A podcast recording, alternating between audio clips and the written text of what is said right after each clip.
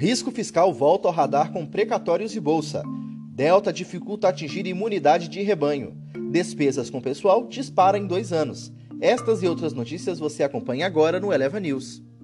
Bom dia! Hoje é quarta-feira, 4 de agosto. O meu nome é Pedro Lixter e este é o Eleva News, o podcast com as informações mais relevantes para começar bem o seu dia. Risco fiscal volta ao radar com precatórios e Bolsa Família. A solução costurada pelo governo para bancar um Bolsa Família reforçado, com a retirada dos precatórios do teto de gastos, trouxe de volta preocupações com o risco fiscal. O novo contexto comprometeu a visão otimista de investidores com a perspectiva que haveria folga no teto fiscal em 2022.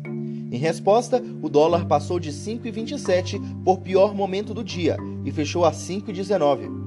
Os juros futuros também subiram, colocando em xeque os cenários positivos de um câmbio abaixo de R$ 5,00 ainda neste ano.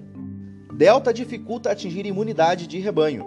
A rápida disseminação da variante Delta está fazendo com que especialistas revejam os cálculos sobre a chamada imunidade de rebanho para conter a Covid-19.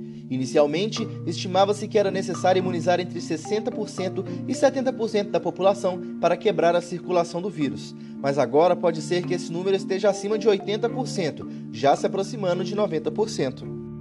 Despesa com pessoal dispara em dois anos.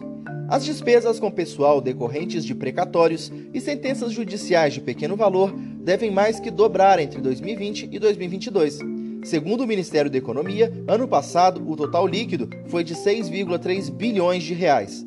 Para 2022, os precatórios enviados pelo Judiciário para inclusão na proposta de orçamento somam 13,7 bilhões de reais, 30,2% mais que os 10,5 bilhões previstos para 2021.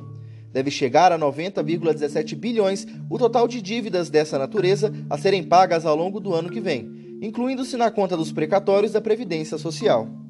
China faz mega operação para conter surto e blinda Pequim. A China suspendeu ontem viagens aéreas de trem e ônibus para a capital Pequim.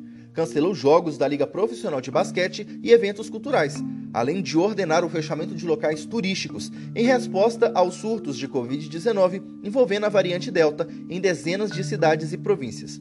Ao menos 46 cidades chinesas acolheram seus moradores a evitarem viagens não essenciais, segundo relatos da mídia local.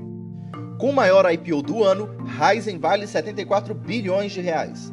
A Raizen, distribuidora de combustíveis controlada por Cosan e Shell, conseguiu emplacar ontem um IPO com apelo ESG. Os preços de 7,40 por ação garantiu 6,9 bilhões em seu caixa. No maior oferta pública inicial do ano no país, a companhia não ofereceu lote adicional e chega à bolsa avaliada em 74 bilhões de reais. Essas foram as notícias de hoje. Acompanhe a leva pelas redes sociais. Será que esquenta? Será que esfria? Eu não sei. Até amanhã.